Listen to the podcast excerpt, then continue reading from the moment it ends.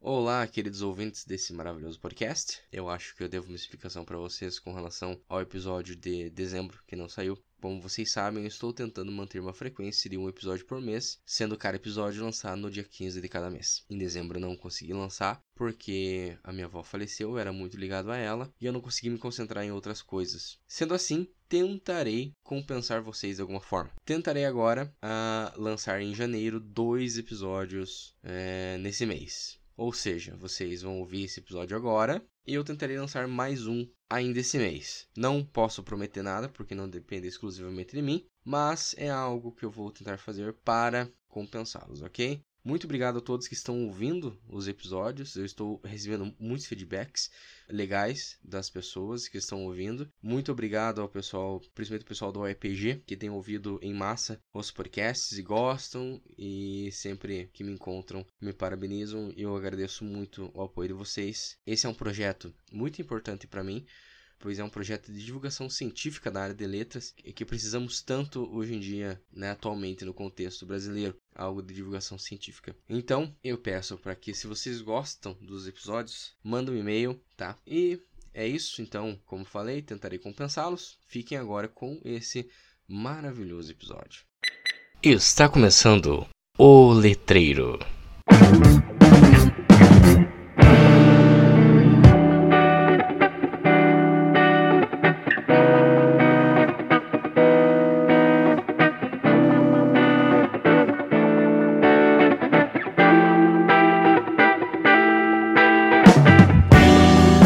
Olá, letreiros, letrados e letrandos, tudo bem com vocês? Eu sou o Victor Dantas e estamos aqui para mais um episódio do nosso podcast mais letrado do Brasil aí, o Letreiro. E hoje eu estou com, obviamente, mais um colega meu e vocês sabem, né? Vou convidar só gente que conheço por enquanto, né, gente? O nosso querido Alan, carinhosamente conhecido no Clec como Alan Cabeludo. tudo bem com você, Alan? É um, é um bom jeito de diferenciar. E aí, tudo bem, cara? É, embora o outro lado a gente chamasse de Brian, né? Mas tudo bem. Pois é. Uma vez mandaram um Spotted que era, era pro, pro AB do Clec. E daí ficou aquela dúvida: é o Alan oh. Bryan ou é o Alan Borges? muito bom, cara, muito Só bom. que é mais fácil falar o Alan cabeludo mesmo. Sim, exatamente. É. Se pusesse, ah, que o professor cabeludo Cleck ia ser mais fácil. é, fica mais fácil, cara. Real. E ele fez um trabalho aqui muito bom também, um trabalho muito legal. E eu sou suspeito para falar porque eu adoro jogos, né? E ele também pesquisou jogos, assim como se vocês escutarem nosso segundo episódio, que é com o Luiz, ele também pesquisou jogos. O Alan também foi nessa mesma esteira pesquisando jogos. A diferença é que o Alan pesquisou três jogos, né, Alan? É, o Alan foi louco, né? o Alan foi... foi louco, né? Vou me arriscar, né? O Alan não teve limites. Quem tem limite é município, né? Já. é verdade. Muito bem. E você pesquisou também aí na, na linha da, do RCEF, né? De cybertexto, uhum. essas coisas, né? Muito bem. Será que você pode contar pra gente qual foi a, a motivação dessa pesquisa? O que, que te motivou a pesquisar exatamente esses jogos, né? Já indicando quais são os jogos aí. Beleza, então pro pessoal que tá, que tá ouvindo, né? Eu trabalhei com três jogos que o primeiro deles foi esse último Zelda que saiu, que é o The Legend of Zelda Breath of the Wild. Também trabalhei com The Witcher 3, ou The Witcher 3, Wild Hunt. E por fim, eu trabalhei também com Night in the Woods, que vai ser o. Desses três, é o jogo que tem menos é, expressão no mercado, porque ele é um jogo indie, que é um jogo de estúdio independente. Então ele não tem tanta grana investida como os outros dois. São jogos é, triple, triple A ou triple A, né? Que são de empresas grandes. Cara, porque eu escolhi os jogos eles representam muito bem o que eu gostaria, o que eu quis é, mostrar na, na minha pesquisa. Quando eu trabalhei com literatura ergódica, é, o princípio da literatura ergódica vai, o Arsif vai falar que um, momento que você é, é, uma literatura que exige interação do leitor de alguma forma. Isso é o princípio, é, é a primeira coisa que a para ser ergódico vai o texto vai requerer. Então precisa ter a interação do autor. Além disso, ele também vai comentar na, muito na, na obra dele do fator da linearidade.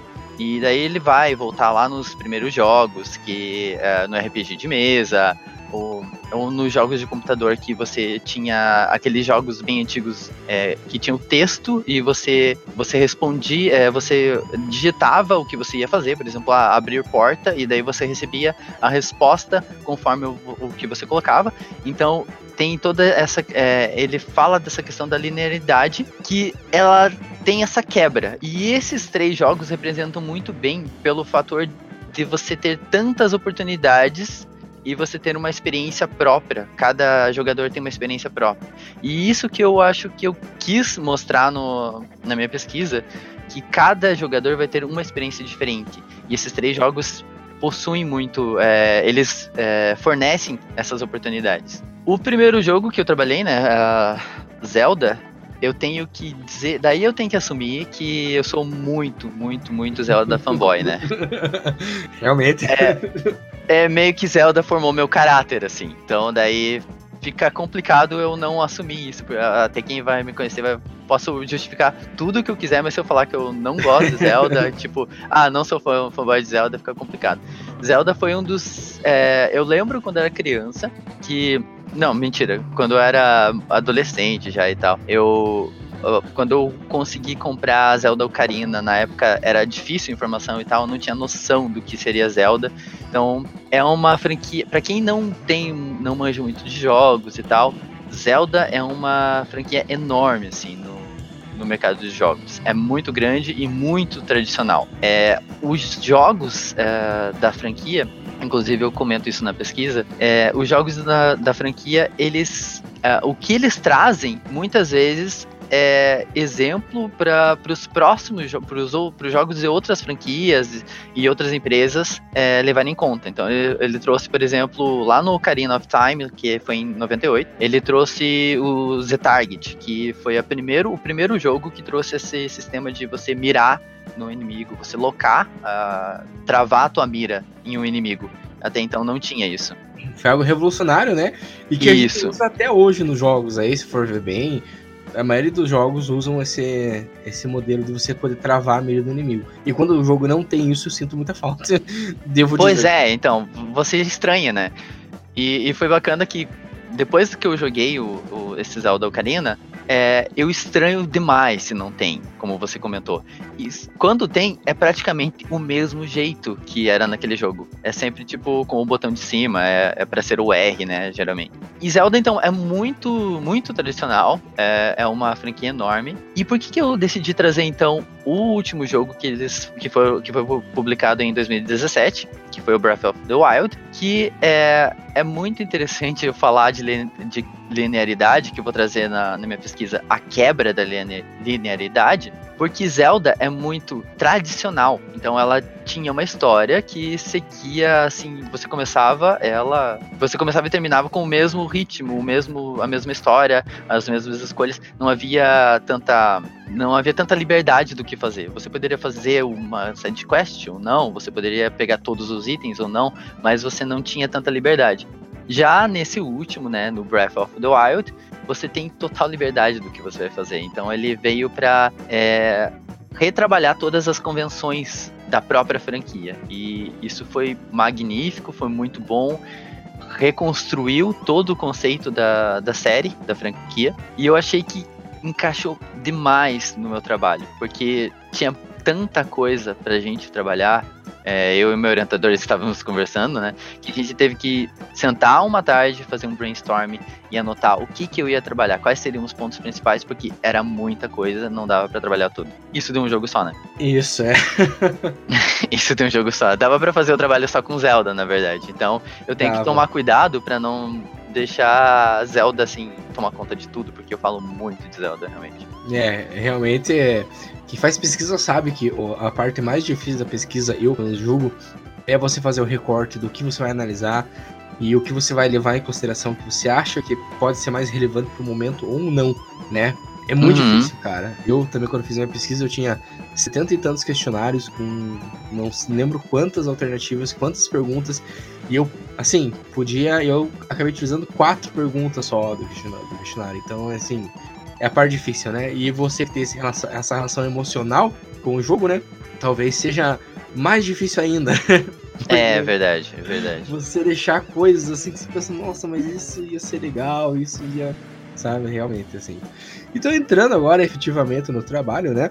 Você também trabalha com a, o conceito de literatura egótica, como você mesmo já falou, do Arsef, que, como eu já falei anteriormente, o Luiz também utilizou, né? E uhum. a diferença é que você utiliza também no Humberto Eco, né?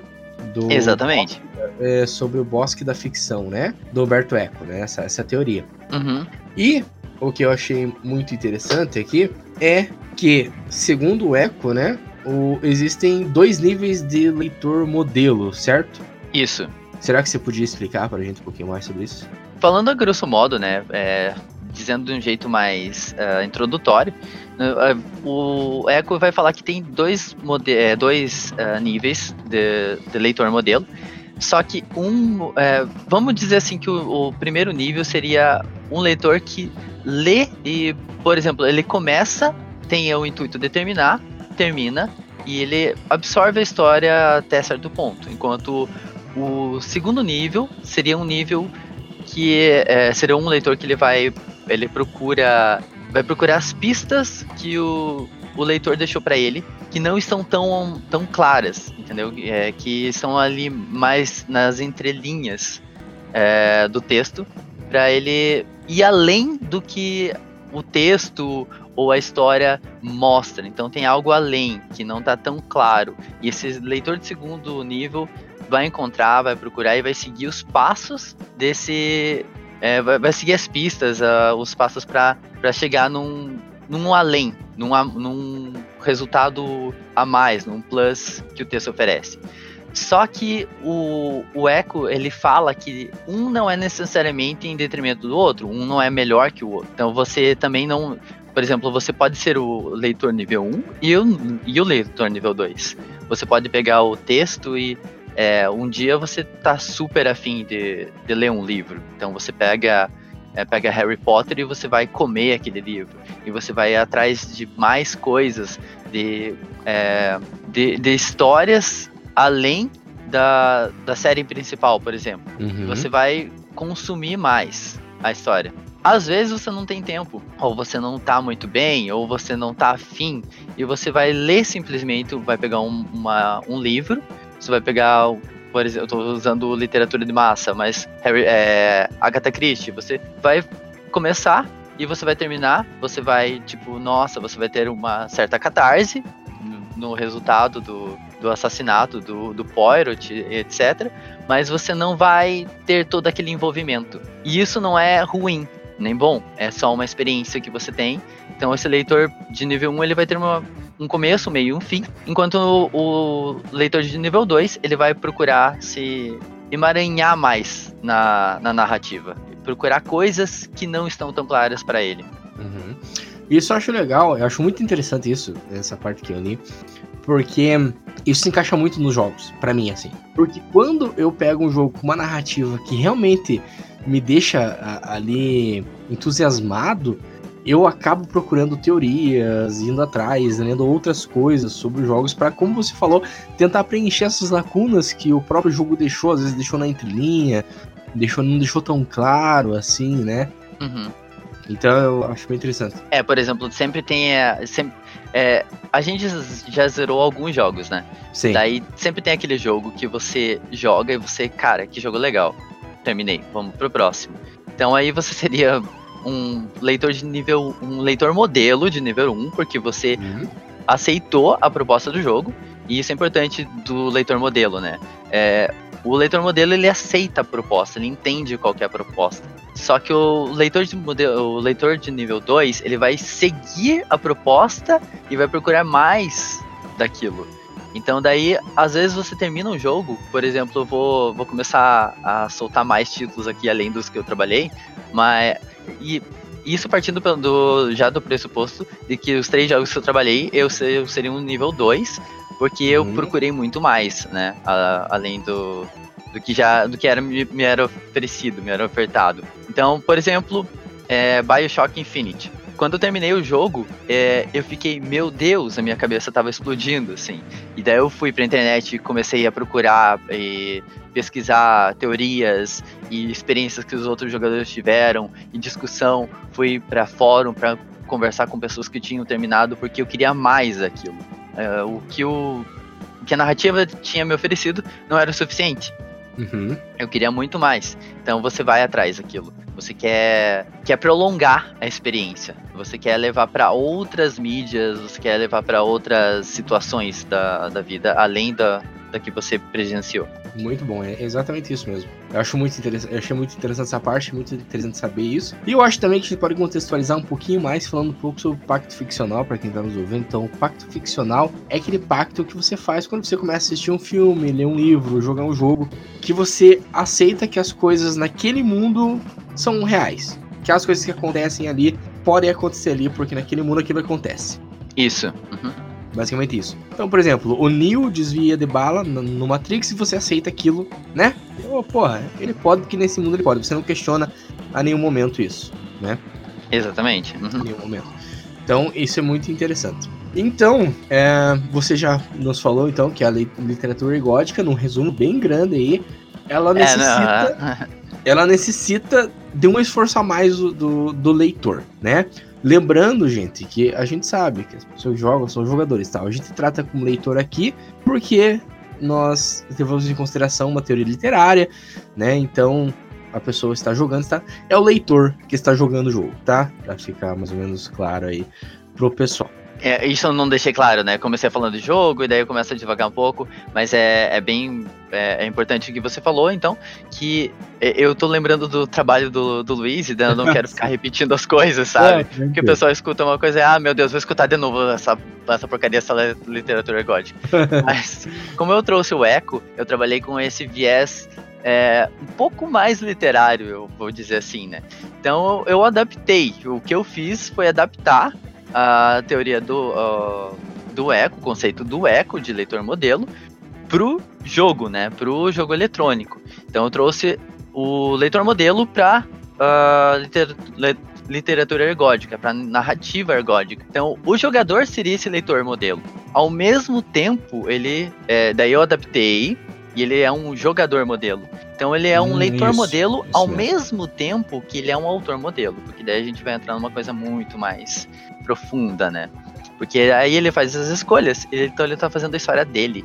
E é essa. Esse que é o, é o maior diferencial, acho que o Arcef quer dizer quando ele diz que, que a narrativa ergódica ela exige uma reação, ela exige uma interação.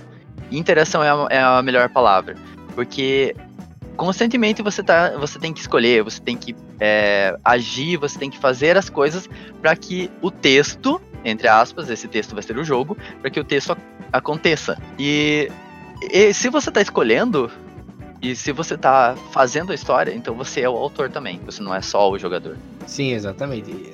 Gente, é sério, leia esse trabalho. É muito, é muito profundo, sério, de verdade. de verdade mesmo. Então, com, assim, a gente tá fazendo esse resumo da literatura gótica, como a gente falou, já foi tratado lá no episódio com o Luiz, né? Um pouco mais profundo, mas uh, o, exige sim interação uh, com a obra, com uhum. o texto. Não é apenas algo passivo, é algo ativo ali juntamente com o texto, tá? Então, não é simplesmente você pegar um livro, sentar no sofá e lê-lo, né? Você é, é você jogar alguma coisa e fazer escolhas e assim, assim por diante, né? Muito bem. É, mas então eu falei um pouco de Zelda, eu vou falar de The Witcher e começar o trabalho. É, eu começo analisando The Witcher, né? E eu só, eu como eu dei um pouquinho de contexto de Zelda, falei que Zelda é enorme, The Witcher também é muito grande. The Witcher tem uma uma é, provavelmente quem quem estiver escutando agora vai estar, tá, nossa, mas The Witcher, eu já ouvi falar alguma coisa. Provavelmente vocês estão é, reconhecendo por causa da série da Netflix que sai agora nesse mês, em dezembro. E então, The Witcher originalmente é uma história criada por um é, por um autor polonês, certo? Com um nome muito complicado e eu não sou polonês. o Adriano vai procurar o, nome do, do polonês, vai, vai colocar no Google Tradutor para colocar. Andrzej Sapkowski. Mas assim, é, The Witcher ele é uma, uma história originalmente feita por um autor polonês. E ela tem vários arcos, né? Ele dividiu as, as histórias em contos. E daí, a partir de, do livro 5, que. Então, o livro 1, 2, 3 e 4 são contos, uh, não necessariamente em or ordem cronológica, sobre um como que a gente vai dizer em, em português? Porque em inglês seria Witcher, que é um caçador, certo? Ele caça monstros, ele caça todo tipo de monstro. Tem, tem uh, monstros da mitologia polonesa e outras, uh, outras mitologias. Eu gosto muito da tradução que o Jovem Nerd faz, né? O bruxeiro. chama de bruxeiro. O bruxeiro, assim, uh -huh. queria já registrar de Jovem Nerd, sou seu fã, viu? é, tá, o bruxeiro, né? O Witcher, o bruxeiro, eu acho excepcional. Assim. É, e é muito bom, porque foi um jogo, foi, é, foi um dos jogos, assim, é, pioneiros na tradução completa do português BR, né? Uhum, então, ali o 3 foi impecável, tanto na dublagem quanto na, na tradução de texto e tal. Então o pessoal elogia muito até hoje. E, e mas ficou bruxeiro. E é engraçado, né? Porque ele é um bruxo. Um bruxo seria um caçador de monstros, é, caçador de lobisomem, caçador de, de bruxa, caçador de qualquer coisa que você pensar é mitológica e ficcional, certo? Monstros no geral, vampiros também, enfim.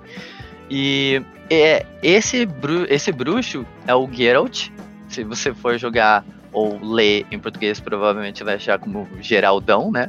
O Geraldo. o Geraldo, não, é o Geralt, Geralt de Rivia. E a história é sobre ele e alguns outros personagens, claro, mas especificamente sobre ele, ele é o protagonista. E tem contos dele até o nível, até o livro, livro 4. E a partir daí que a história vai se desenrolar com ele, com a Siri, que ele vai atrás da Siri, que é como se fosse uma filha dele, não é a filha. É, e ele vai atrás da Siri que desapareceu, que deixa ela tem poderes e tal. Oi? Ele, deixa eu ver se eu entendi. Ele vai atrás da assistente do iPhone. é, exatamente. pois é. é, quando você pega um iPhone, é, é essa Siri. É essa Siri, realmente. É. E daí ele vai atrás da Siri. E tem alguns arcos com outros personagens, como a Yennefer, que é a, o, o amor da vida dele, como atriz, que é a atriz Marigold, que é o amor da vida dele número 2, é, e assim vai, né? É, é, é pra é quem tá muito... tá acostumado com os jogos, né? Ele é muito galanteador, vamos dizer assim, né? Um cara que. É, muito, é. Né, é. Sempre ali, né? É, é, é, o. É, o galanteador é a melhor palavra, né? Mas é, é, é, o cara, é o cabelo branco, tá ali só pra, pra mostrar a experiência Isso, da vida, né? É, Pois é, então, é, a partir do, livro do livro 5, que vai desenvolver a história até o, o livro o livro 9. Só que daí ele terminou, não que ele terminou a história, mas ele parou de escrever. Por quê? Porque chegou uma um estúdio polonês, um estúdio de jogos, falou: "Ó, oh, oh, fulano, você não quer vender aí, não, não quer entrar em sociedade com, com a tua história aí, a gente faz um jogo e você. Um jogo da tua história, daí você fica com tanto de dinheiro das vendas e tal. E daí o cara pensou, pensou aí, não, eu não quero, eu só vendo. Vocês me dão tantos de, de grana e eu vendo para vocês e eu não quero saber mais nada de, da franquia. É, e foi o que aconteceu. E eu tenho certeza que a negociação foi exatamente assim. É, foi. Nessas ô, palavras. Ô, assim. fulano, fulano, vende pra nós aí. E foi o que aconteceu, né? Ele vendeu uh, os direitos da franquia para pro estúdio, a CD Projekt, e o pessoal, o, o estúdio lançou The Witcher, que é basicamente ele conta, uh, ele adapta, vamos dizer assim, alguns contos dos livros no num jogo. E daí ele também se inspira, então não é uma adaptação é, literal. Literal não é uma adaptação literal. Ela é uma adaptação de alguns, uh, alguns contos e se inspira também na mitologia para criar novas histórias. E isso que é interessante, porque a partir dessa experiência do 1, que teve uma boa recepção no mercado, da crítica, enfim. É, deixa eu só fazer um adendo aqui que uh, o sistema de combate do 1 é muito ruim, tá? Só é horrível, é horrível. Pra vocês, se, assim. Se você o jogo, joga o no... jogo é bom, mas, gente, É, é, é, complicado porque a gente tá falando de narrativa pro pessoal do Letras, eu fico pensando, tem alguém que não joga e vai pensar, meu Deus, o que eles estão falando. É, você vai mais ou menos, você vai mais ou menos. Basta você saber que o 1 é muito ruim de jogar, isso, mas a história é tão boa que você joga de qualquer jeito, sabe? Sim. Então esse é o negócio. E a partir do 2, o The Witcher 2, eles fizeram uma história mais avançada e mais nos moldes deles. Desenvolveram melhor a história. E o 3 eu analisei por quê? Porque é uma adaptação continuação. Ela não vem, ela não provém dos livros. Ela é escrita pelo, pelo estúdio. E isso que é legal, hum. porque você tem os livros, você quer saber como termina. Só que se você tem, e aí mais uma vez eu trago o Arce, que ele fala que precisa da interação na, na literatura gótica. E olha que legal. Se você lê um livro, e isso ele fala, que quando você lê um livro, você é, você não tem poder de decisão sobre o que vai acontecer. Agora, se você pega um jogo, a narrativa do jogo, você tem esse poder de decisão. E o The Witcher você decide muita coisa. Então, você quer ficar com a. Por exemplo, eu acho que é o, o exemplo mais claro aqui. Você quer ficar com a Yennefer? Você decide ficar com a Yennefer, que vai ser a, a bruxa com cabelo preto. Agora, se você quer ficar com a Triss, que é a bruxa com cabelo ruivo, você fica com a Triss. Se você não quer ficar com nenhuma, você não fica com nenhuma. Se você quer ficar com as duas, spoiler, não vai dar certo. Spoiler. Mas não vai dar certo, não façam isso. Vai lá, gente. Fica a dica Mas o bacana é justamente isso. Você tem o poder de decisão e você cria a sua própria versão. Você é o autor dessa, dessa continuação do The Witcher. E isso se se aplica a várias outras pequenas missões, pequenas quests, pequenos eventos. É, vai, é, eu vou trazer o diferencial de Zelda é, para frente, porque em The Witcher o principal foco, você se torna um, um jogador modelo, é, percebendo que o principal ali vai ser, é, vai ser o poder de escolha e é, acarretar com essas com as consequências das suas escolhas. Então você vai é, decidir as coisas sabendo que não existe certo ou errado, sabendo que você vai ter que lidar com as consequências independente do resultado. Então você vai ter coisas boas e coisas ruins. Não, não existe é, um fim 100%, um final 100% bom, um final 100% ruim. Tem coisas mais negativas e mais positivas, mas você vai, você vai montar a sua experiência é, a partir das suas escolhas. E esse, o leitor nível 2, ele vai buscar é, saber o, todos os outcomes, o que, o que acontece se ele fizer isso, se ele não fizer aquilo. É, o, por, por exemplo, um, na, na minha pesquisa, um exemplo que eu uso é a quest do Barão Sangrento, que é uma quest muito conhecida por quem jogou o, o game, né?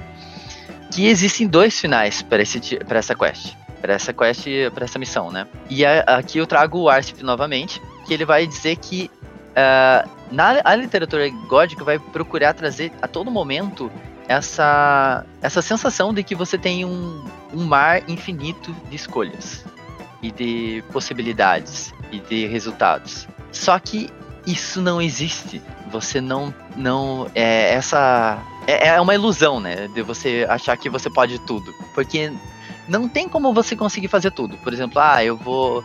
É, é eu, a gente fica com medo de, de comentar isso uh, em pesquisas dessa, dessa área, porque daí quem não joga, por exemplo, vai ficar pensando: ah, então eu vou entrar num jogo, eu vou poder fazer tudo. Eu posso pegar essa garrafa aqui e jogar pro ar, é, e estourar, é isso, eu vou é. tomar essa água. E daí a pessoa entra e, tá, mas essa garrafa é o cenário, eu não posso pegar ela. E a pessoa fica frustrada. Então, são é, elementos específicos dentro de uma gama que você vai ter. Então, a sensação de que você vai poder fazer a tua história sem limites é ilusória, é, é uma ilusão, né?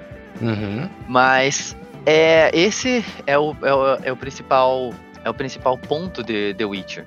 Ele continua a história do, de uma outra mídia e ele transforma essa possibilidade porque você não é mais o espectador. Você é o atuante ali. É você que decide o que você vai fazer. Mesmo com limitações, você pode decidir o, o que você. Dentre as, dentre as possibilidades, você vai poder decidir. Coisa que antes você não tinha essa possibilidade, né? É, era o jogo, inclusive, a gente chama de jogo linear, né? Que era aqueles jogos que você tem um único caminho para seguir, você segue só aquele caminho e acabou, né? Você não, não faz mais nada, né? Vai, chega, começa a história num, num ponto, termina a história no outro ponto e assim vai, né? Uhum. É, eu acredito que esse mundo aberto, que a gente chama, né, no mundo dos games, né, que é um jogo do mundo aberto, tem Isso. ficado muito popular com o GTA, né? Uh, Isso. Uhum. É um jogo de mundo, mundo aberto muito conhecido pelas pessoas. Então, ali realmente você tem uma liberdade, mas uma liberdade até certo ponto, né? Você tem escolhas, você tem decisões, mas até um certo ponto. Então... Isso, é. O mundo aberto ali, é, para quem não sabe, se vai se caracterizar pela por pouco, poucas células de carregamento, é, por poucas transições. Então você ter, vai ter uma área muito maior para você ir sem você precisar é, carregar o jogo ou mudar de tela. Então você vai poder entrar em casas, vai poder andar pela rua, andar por campos e é, biomas diferentes sem você precisar esperar, vamos dizer assim. Ou. É, é seria principalmente isso. E se caracterizou bastante pelo GTA, é, pelos, pelo, pelo GTA 2, né? Ali San Andreas também principalmente. É, o 3, né? O 3 já era mundo aberto, né? O 1 e o 2 eu não lembro, mas eu acho que já era também. Não o do, o, a, a, partir ali do, do San Andreas, é, eu não vou lembrar muito bem do 2, que o 2 é bem velhinho, mas o, o San Andreas, e a, a, partir dali eles, eles vão ter um mapa enorme que você vai poder ir. Ah, sim, sim. Simplesmente. Você pega um carro e você simplesmente vai. Você não precisa carregar nada, não, não vai ter travamento nenhum, né? Isso. Agora, o que, que esse mundo aberto permite? Ele permite que você é, tenha uma maior imersão. E essa imersão que é essencial para uma, uma narrativa, para uma literatura, vamos dizer. Então, se eu, se eu trabalho o jogo como uma narrativa, como uma literatura, como um gênero diferente, eu preciso ter imersão, eu preciso estar me sentindo dentro da história. E daí a gente, novamente, pode é, dividir ou separar, é, identificar o leitor modelo, o jogador modelo, né? O, porque se você tá imerso, você automaticamente você é modelo. Então você já fez o pacto ficcional, Sim. você já aceitou uh, as, uh, você já aceitou as circunstâncias da, daquele, daquele mundo. Então você já está participando, você já está imerso. Agora, se a gente vai ter níveis diferentes de imersão, é, níveis diferentes de, é, de empolgação, de curiosidade, de, de interesse, e tudo isso vai, vai formar você como um leitor, ou como um jogador, ou como um autor mesmo, de níveis de níveis e profundidades diferentes. Daí a gente poderia subdividir esse nível 1 e nível 2, né? Porque daí uhum. seria muito a gente pode debater muito sobre isso. Porque é muito raso a gente só dizer, ah, eu estou tentando só explicar de um jeito muito básico pra gente entender mais ou menos como é que é. É o nível 1 vai ser aquele cara que ó, começa, termina, poxa, legal, tipo, uma experiência bacana, enquanto o nível 2 vai comer o jogo, vai querer muito mais. Isso, só que a gente sabe que esse nível 1 também vai ter experiências um pouco maiores ou um pouco menores, é, dependendo é. do jogador, né? Sim, sim. Existem subníveis, né? Mesmo nesses dois níveis de leitor, modelo existem subníveis, certo? Isso. Né? E qual foi o principal ponto assim que você observou no The Witcher? Principal ponto de que forma? É, por exemplo, eu vi que, por exemplo, ali no. O que, o que me pareceu, pelo menos. No Zelda você analisou um certo ponto em específico. Por exemplo, a não linearidade. linearidade. Uhum, sim, sim. Teve essa diferença entre os jogos ou você pesquisou os mesmos pontos nos três jogos?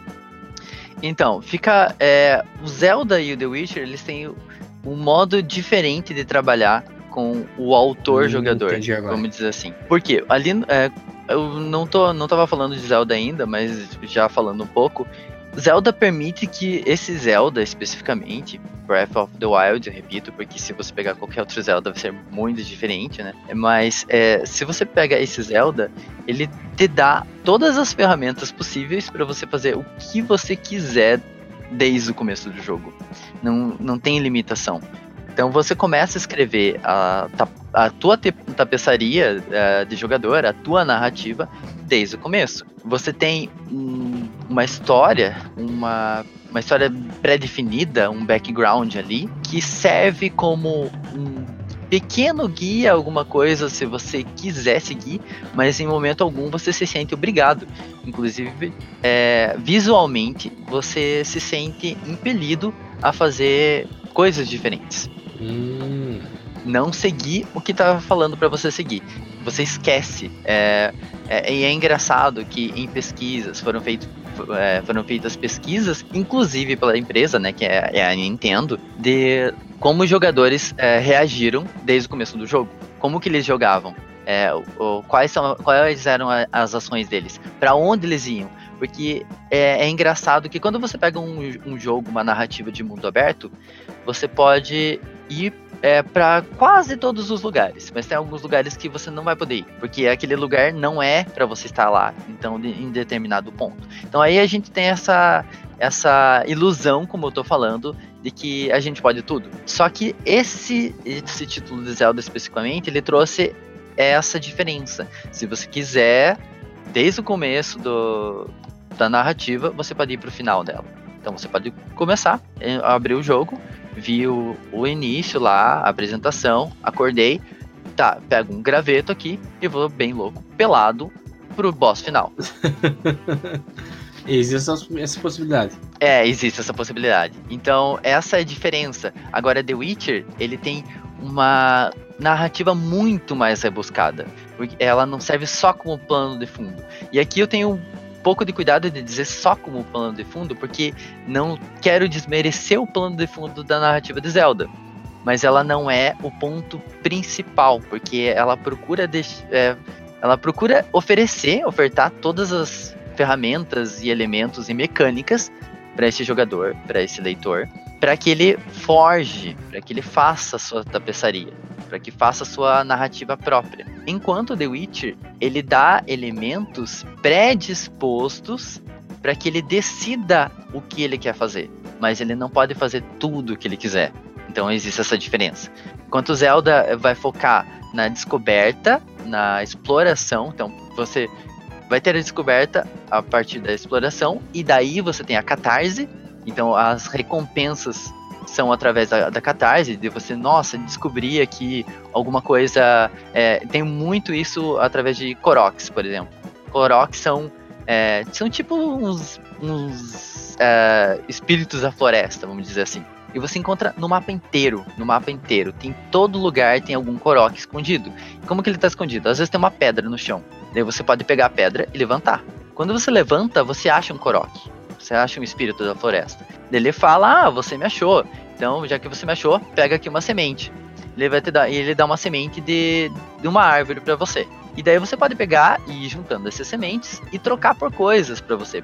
Você aumenta o espaço de armas que você pode ter. Você aumenta o espaço de escudos e assim vai. Então, é, é você, o, esse jogador ele vai começar a buscar mais é, coisas, mais pedras, mais lugares. Ah, tipo, ah, eu tenho um pico lá na montanha e tal. Será que tem alguma coisa lá? Daí ele vai e encontra um Korok. Ou ele encontra um inimigo, ou ele encontra um acampamento de monstro, encontra um, uma, um personagem que ele não, não conhece. E o jogo não diz pra. Não diz pro jogador onde ele deve ir. A narrativa não fala vá a tal lugar.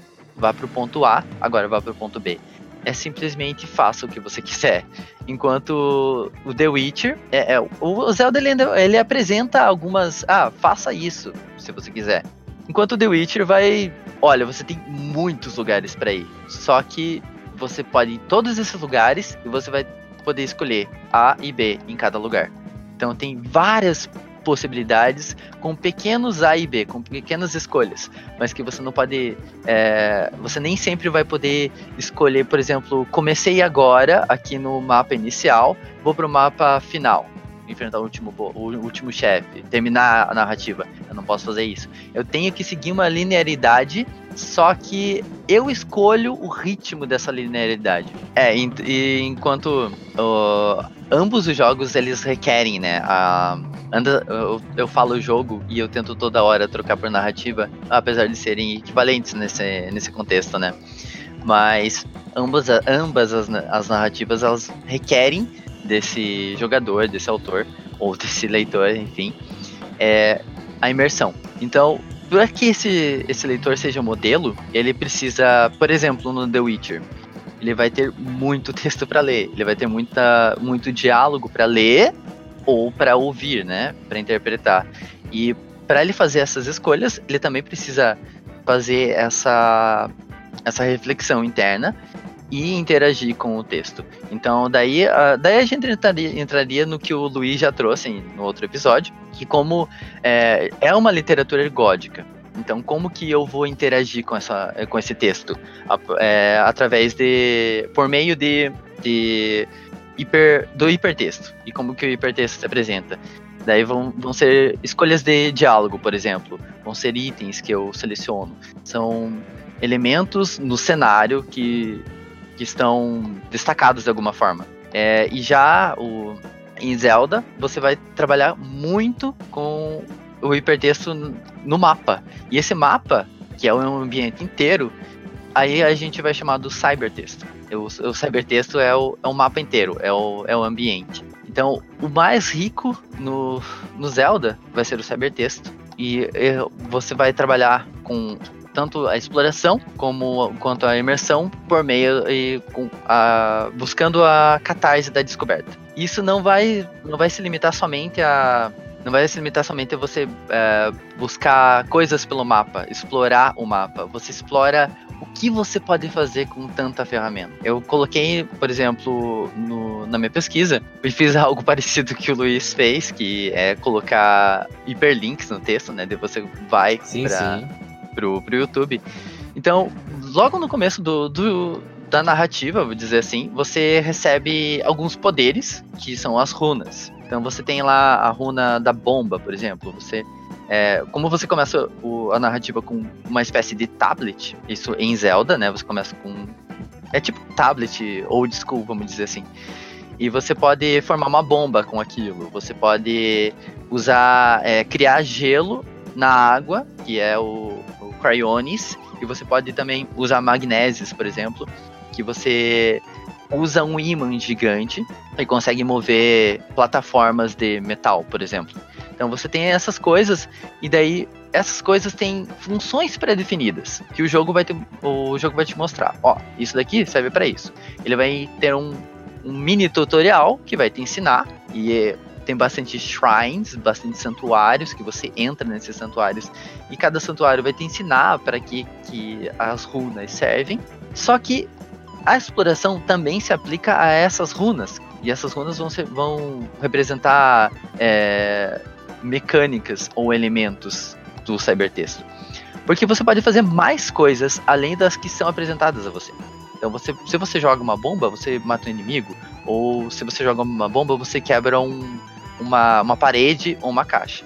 Mas tudo bem, é apresentado isso para você. Agora, o que, que você pode fazer com essa bomba? Então, um.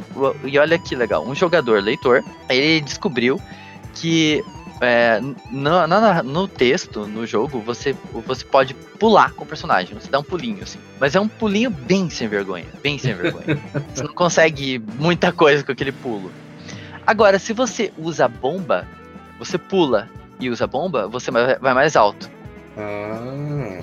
E se você. Daí, e daí, assim, tudo bem. Essa é uma coisa que você aprende hora ou outra. Porque em algum momento você vai explodir uma bomba sem querer sem e querer, você vai ver que você vai longe. Opa. E daí você acaba, tipo, ah tá, legal, isso funciona. Agora, se você pega, coloca uma bomba no chão, você pula, explode a bomba, você vai mais alto. Antes de você cair, você usa a interface do jogo para você colocar o escudo no pé, que é um modo que ele faz. Uh, ele ele tipo surfa no escudo, certo? Hum. Daí, como o jogo não estava preparado para essa ação, ele vai fazer isso. E daí você consegue jogar uma bomba logo em seguida. E daí você faz isso e você dá um pulo triplo, sabe? Nossa. Então não é uma coisa que nem os autores, os, o, o, as pessoas que fizeram o jogo, que construíram o jogo, pensaram nisso. Então uhum. isso é uma coisa extremamente de um, de um leitor modelo nível 2. Uhum. Porque o cara foi muito, muito, muito além para conseguir chegar nisso. Muito além. então ele consegue passar santuários, que são os shrines, que são é, os maiores puzzles do jogo, né? São os maiores desafios e tal. Sem fazer a, a, a o desafio original do Shrine. É Porque ele consegue pular eles, ele consegue pular os puzzles. Hum, Isso, e só que isso é uma coisa apresentada já pro, pelo, é uma coisa planejada pelos autores originais, né? Porque e aí a gente aplica o leitor modelo. Porque ele entendeu que ele pode e ele deve fazer isso. Ele tem as ferramentas, ele usa essas ferramentas para chegar a um resultado. muito massa, muito massa. Cara, é muito interessante toda essa discussão, é, é- é muito legal. Ainda mais tratando de jogos, que é uma coisa que eu gosto bastante, né? Então, é bem legal mesmo. É, é uma coisa, cara, que é, quando você perguntou é, por que eu tive a motivação de fazer a- um trabalho com jogos no TCC é, de letras, né? Então a gente está falando de jogo eletrônico em um curso de humanas, é, em um curso que prioriza o texto e tal. E claro que a gente tem a narrativa. Então a, a justificativa eu teria de início que é uma, é uma narrativa, é um texto. Uhum. E aí, tudo bem, a gente tem um, um pano de fundo. Mas daí também temos o, o que o. Acho que o Luiz já comentou, que é, é uma área que vem ganhando força, mas ainda sofre um bom preconceito. Então, precisa de estudos sérios, né? Ela não tem tanta. é, ela não tem tantas fontes, fontes confiáveis, não tem tanto material, não tem tanta, tanta pesquisa.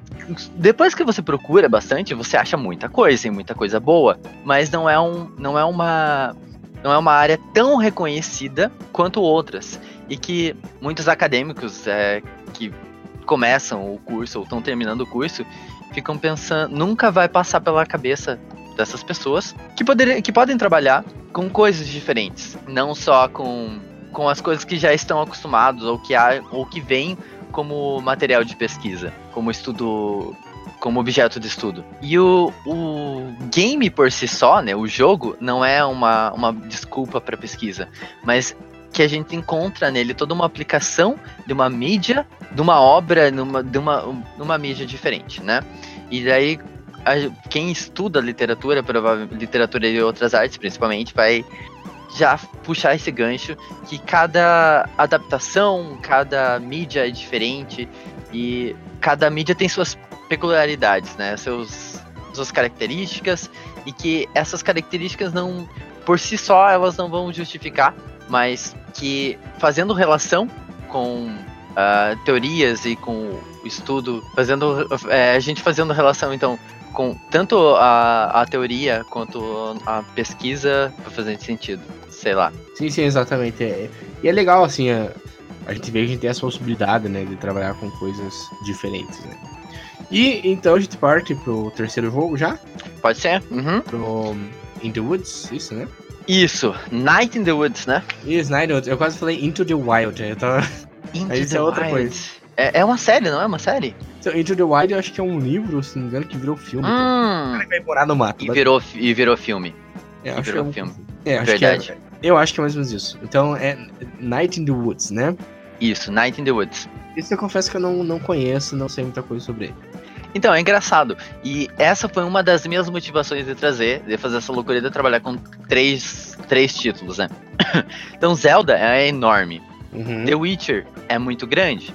Não é Sim. tão grande como o Zelda, É. até por ser um. Primeiro, é, é de um estúdio, de um estúdio polonês e ganhou força depois do 3 e tal. Agora que tem a série na Netflix. Recomendo os livros, inclusive. Mas aí, a gente. É, por que, que eu trago um terceiro jogo? Primeiramente porque eu queria que esse jogo tivesse visibilidade, ganhasse reconhecimento. Porque sim, eu- sim. para começo, é um jogo indie, que eu já falei no começo, mas indie vai ser de um estúdio independente, que vai ser é, um estúdio menor, um estúdio. Às vezes pode ser é, uma pessoa, duas pessoas, três pessoas. No caso, foram três pessoas que fizeram o jogo, não assim, no total, né? Foram mais pessoas, mas três pessoas idealizaram. Então, desde sound, soundtrack, fizeram um enredo, criaram os personagens, os assets no jogo e tal. Então, foram poucas pessoas que fizeram o jogo para é, ser um- uma narrativa tão boa, você fica, nossa, é, esse é o resultado, é, é um resultado tão bom com tão poucas pessoas fazendo, sabe? E então eu queria já que o jogo tivesse visibilidade. Foi legal porque logo depois da, da apresentação e o pessoal leu a pesquisa, viu a apresentação e tal, e quis saber mais ah, sobre sobre o título, foi atrás. É um título muito mais barato do que os outros dois. Sim, sim. se o pessoal ficar tiver interesse, vocês vão encontrar na Steam ou em qualquer outra plataforma de jogos. É, basta você digitar Night in the Woods no, no Google você vai encontrar. E enquanto, é, por exemplo, Zelda Breath of the, of the Wild você vai encontrar por mais de 200 reais. The Witcher, mais ou menos uns 80 reais. Enquanto Night in the Woods você encontra por 36 reais. E Night in the Woods vai ser uma plataforma que a gente chama de side-scrolling. Que é. Seria, a, seria aquele jogo que a gente joga com uma visão é, você vai para os lados somente. Então você tem a, a visão uh, sempre de frente do, do, personagem, né? Dos personagens. Você não vai ver eles de lado, no máximo de costas. E você vai para os lados, para esquerdo e para direito. Você pode pular, pode ir para baixo, para cima, enfim. Mas você e nesse jogo é você vai ser a você é uma gata. Só que é não uma gata é, é uma gata, mas é uma gata antropomórfica, né? É, é, uhum. é, como se fosse. São animais que são humanos, certo? Isso. Então eles têm uma, uma vida humana, vamos dizer assim. Você é uma. Uh, o, o enredo seria mais ou menos que você é mais ou menos assim. Você é uma gata chamada May. May, Bor May Borowski. E você recente, você acabou de desistir da faculdade, certo? Uhum. E você tá voltando para tua cidade natal, que é Possum Springs. E lá você vai encontrar tua mãe, vai encontrar teu pai. E você é, meio que você vai lidar com toda essa aceitação ou não da vida adulta, dessa adaptação, de você sair da, do colégio, de você sair do, de uma adolescência para uma vida adulta, você lidar com isso, você não saber o, o lugar de mundo ou é, no que você se encaixa. E eu trouxe esse, é, essa narrativa principalmente, a, a, característica mais forte que eu procurei ressaltar na, na análise é, é, uma mensagem que o jogo vai passar, que é o foco no processo e não no hum. resultado. E como que o jogo faz isso? Como que essa narrativa faz isso? E ela é, é, é engraçado porque essa narrativa, ela para um, pra você se tornar um jogador ou um leitor modelo, você pode terminar, começar ela e terminar uma vez, vamos dizer assim.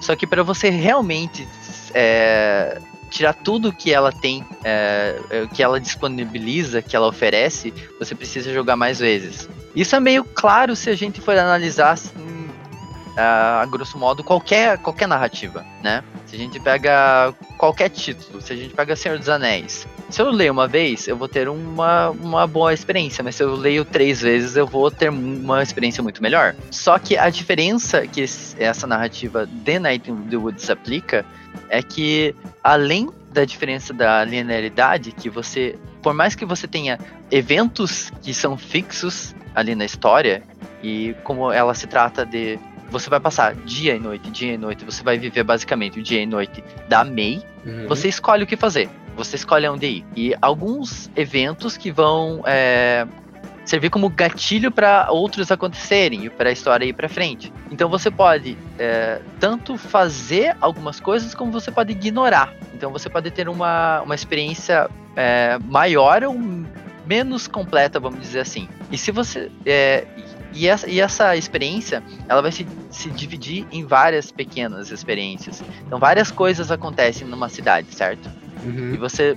E se você vai, é, vamos pensar assim, é Boston Springs, uma cidade de interior e tal. Daí você encontra a May, que é você, né? Você vai assumir o papel da May.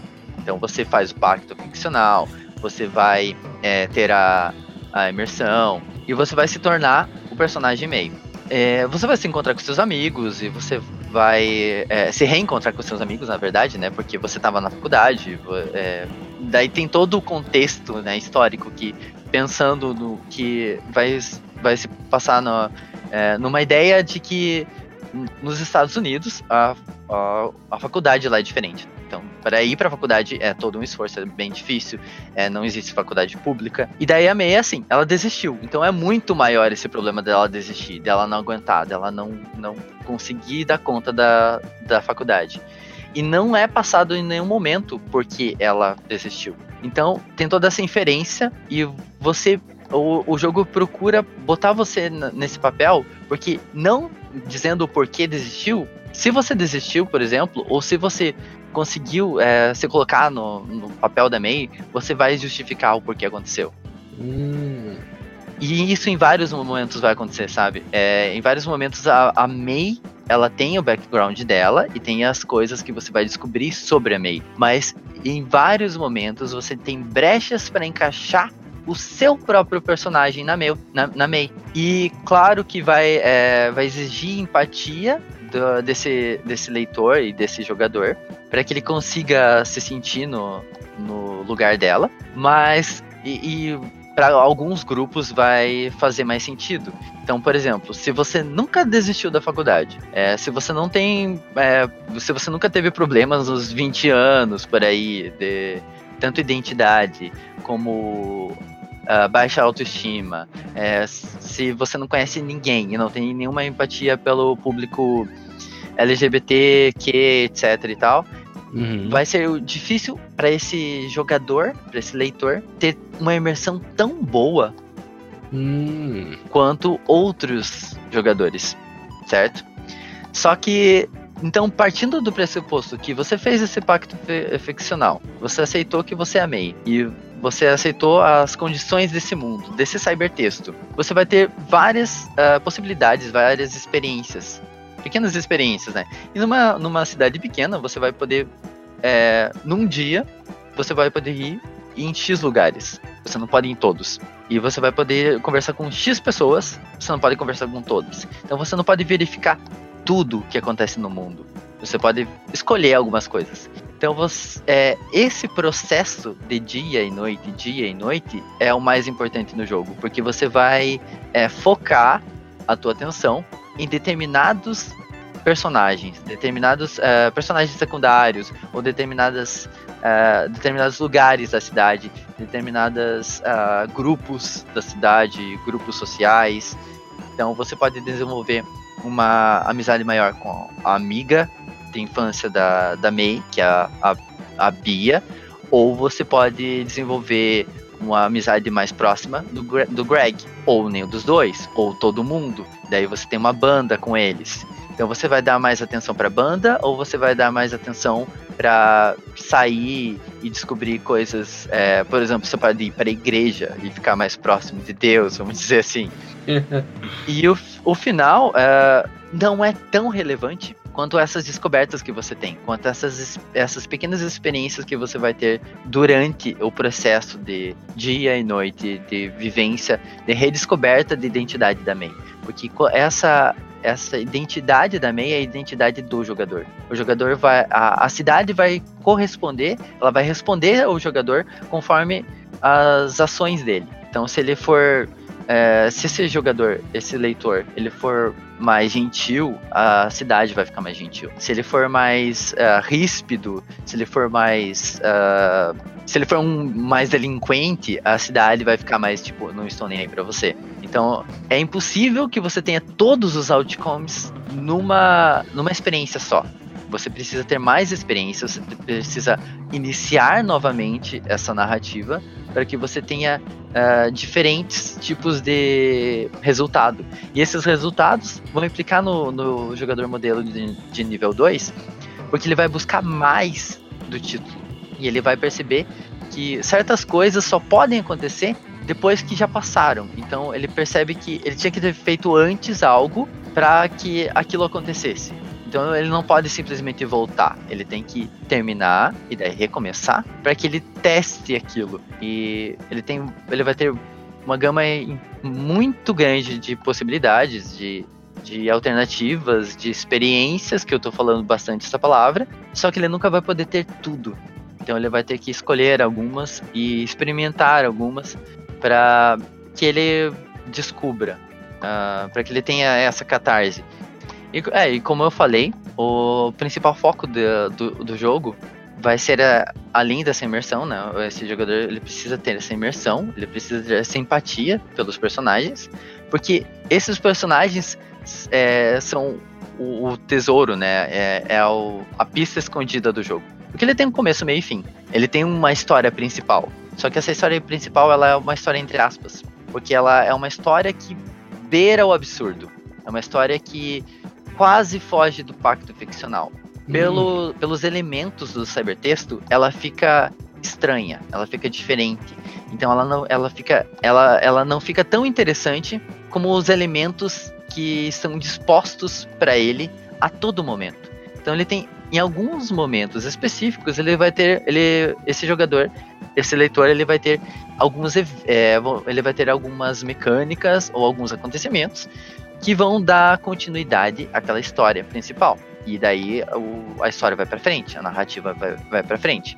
Só que essas coisas, essa, esses eventos e mecânicas, eles são um pouco descolados do cybertexto. E é justamente esse o propósito, que aquilo não é o mais importante.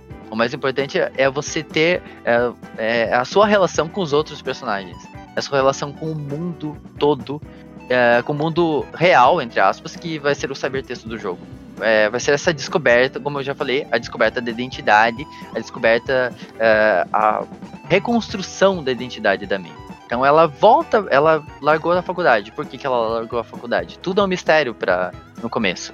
Ela não quer falar, ela ninguém sabe por que ela tá lá, ela só tá re reencontrando os amigos de infância dela. E daí você também não sabe, esse jogador não sabe nada sobre esses amigos de infância. Então você é, é um personagem e você conhece outros personagens, mas você não sabe nada sobre você e você não sabe nada sobre os outros. Então o que você vai fazer? A história principal não é o o principal realmente. Elas é, é, é, engraçado dizer isso, mas a história principal vai ser o plano, o plano de fundo, que vai servir só para teorizar e para buscar elementos além do, do título principal. Daí você vai ter algumas DLCs, umas expansões pequenas assim, que vão desenvolver um pouco melhor esse esse background assim do, do que acontece no final, inclusive. Mas não é o, o mais importante. O mais importante vai ser essa experiência e a sensação que esse jogador vai ter no final. De realização, de ter, ou não, né? De ter desenvolvido a amizade com o personagem preferido, ou de ter descoberto as coisas que são mundanas, vamos dizer assim. Muito interessante, cara. Nossa, é. Em resumo, você analisa três jogos que cada um vai tratar essa quebra da linearidade, que é uma palavra difícil de falar, é, é de uma forma diferente, né? De uma forma diferente. Então, por exemplo, o exemplo que você deu The Witcher, The Witcher, então ele tem ali, você tem a, a sua liberdade, mas você tem, também tem algo predisposto, né? Você já tem algo ali posto a você, né? Você tem que fazer isso, tal, tal, tal, tal, tal. O Zelda, pelo que eu entendi, ele não, né? Você consegue ir além. Isso, isso. Uhum nessa parte, né? Night in the Woods tem toda essa história em que a narrativa em si não é o importante, né? Eu, eu, eu confesso que fiquei bem agora, fiquei até me senti vontade de jogar jogo pra ver. Cara, que funciona. bom, velho. Que bom, de, velho. De verdade, você contando, eu falei, nossa, eu preciso jogar assim, ó. É por isso que eu não ligo pra spoiler, sabe? Spoiler às vezes me dá vontade de assistir, enfim. Uhum. Então, ok. Então, Alan, alguma consideração a mais, uma consideração final aí sobre bom, o trabalho? É...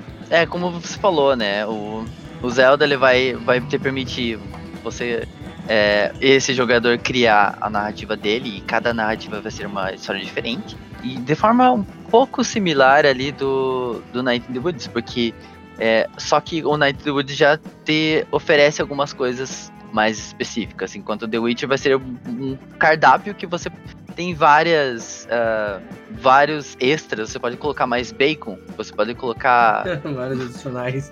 É, é vários adicionais, verdade.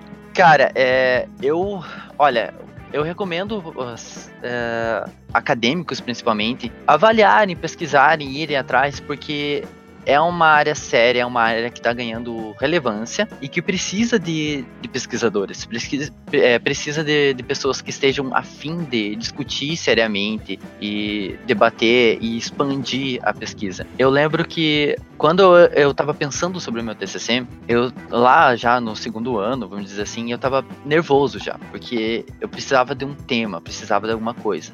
E no curso de letras, eu me sentia de certa forma confortável porque eu nunca tive muito problema. Só que ao mesmo tempo nunca me encaixava, tipo, dizer, cara, é isso que eu gosto, é isso que me dou bem. Eu, eu sou o cara, eh, você vê que no curso de letras você tem a galera, ah, aquele lá, ele gosta muito de linguística. Aquele lá fala pra caramba de gramática.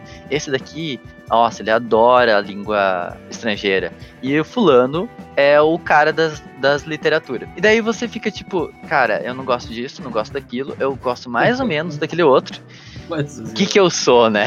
É, e daí você fica preocupado, porque uh, você não quer fazer algo no TCC que você olhe tipo, tá, eu fiz isso só para passar. Você quer fazer um trabalho que você se sinta orgulhoso e que, se puder, você continue trabalhando com aquilo. Né? Então, que, que tem um propósito para você. Eu acho que esse, é, esse é o principal. E podcast foi uma coisa que sempre mexeu comigo. É, roda de conversa, debate com um amigo, falar sobre jogos sempre foi uma coisa que eu, eu sentia empolgação. Uhum. Quando você percebe que você pode é, trabalhar com aquilo de uma forma séria, é, você pode é, teorizar e você pode é, conversar de um jeito que não, não é uma conversa à toa. Você está falando com aquilo de um. Você está tratando daquilo de um jeito sério. Isso é muito bom. Então, há caminhos para essas pessoas, para esses acadêmicos. Não desistam, vão atrás, confiem no instinto de vocês, confiem no coração das cartas, e as bom. coisas vão dar certo. É, basta vocês vocês terem um bom orientador ou tipo um ombro amigo ou muita muita garra para pesquisar. Sim, sim. É, é, realmente, esse é um recado que sempre gosta de deixar aqui. Se você sente vontade de pesquisar alguma coisa, vá em frente, veja como aquilo se encaixa, como você pode pesquisar aquilo e, e siga naquilo, cara. E, e faça uma coisa, faça um trabalho que como o Alan falou, te deixa orgulhoso depois, sabe? Que você olha pra aquilo e fala, porra, eu escrevi isso aqui, cara. É, isso, uh -huh. isso é foda, tá ligado? Então, tipo, faça isso mesmo, sabe? Então, é, é, é mais ou menos isso. Adorei essa, essa mensagem final aí do Alan. Gostaria de agradecê-lo imensamente. Então, Alan, muito obrigado por, por ter aceitado participar do nosso podcast. Que é isso, cara. Estamos aí uh, e pra. Estamos esperando aquele, aquele duo no LOLzinho também. É, do Lozinho, nossa sinuca, né, O do da derrota na, na sinuca, no LOLzinho. é, exatamente, exatamente. Então, muito obrigado por ter participado. E lembrando sempre a todos os nossos ouvintes que eu deixo o link para a pasta do Drive com todos os trabalhos que eu apresento aqui, né? Que eu trago para as pessoas para falarem. Então, já tem lá o trabalho do John, o trabalho do Luiz está lá também. E o do Alan também estará lá para vocês baixarem, lerem, leiam o trabalho, por favor, é muito interessante. Complementa muito. É, eu acho que o próprio podcast aqui é, é quase um. Tem quase uma ideia de sair hipertexto aqui, porque quando você lê o trabalho que a gente apresentou aqui no podcast, você está complementando o podcast com aquilo. Né? É, é, eu acho bacana ler o trabalho, porque aqui eu procurei falar bastante dos jogos e bastante da experiência com os jogos, né? E se você ler o trabalho, você tem um, até uma, uma visão mais. É, eu não vou dizer tão técnica, porque meu, meu trabalho não é tão técnico, não é muito técnico, né? Ele é uma leitura mais leve, mas você tem uma ideia melhor do que se trata elementos, do que se trata estruturas, quando eu falo cybertexto, hipertexto, essas coisas assim. E você consegue identificar talvez melhor do, de uma forma descritiva quando eu fa é, tanto o leitor modelo, nível 1, nível 2 e, e essas coisas mais, mais é, elaboradas no texto, não sei dizer. Sim, sim, exatamente. Então você, quando você lê o trabalho, também você é, complementa a sua experiência aqui no podcast. Então, vá lá, baixe o trabalho, leia, mande e-mail. Vou, vou deixar também o e-mail do Alan na descrição. Aqui vou deixar o e-mail do podcast. Então, lembrando que você para dúvidas, sugestões, críticas, é letreiro.contato.gmail.com. Deixarei o e-mail do Alan também na descrição, caso você queira mandar um e-mail para ele. E é muito legal fazer esse networking e conversar com pessoas que já pesquisaram sobre isso, caso você tenha vontade de pesquisar sobre isso também. Então, mais uma vez, Alan, muito obrigado por ter participado. Obrigado, eu que agradeço, Victor. Foi muito, muito bom. É, falei bastante. Sim, sim, foi, foi muito legal, muito divertido.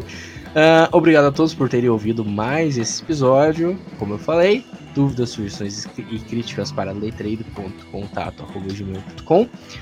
Muito obrigado a todos e até o próximo episódio. Joguem Night in the Woods. Joguem, é muito bom. Isso mesmo. Até lá.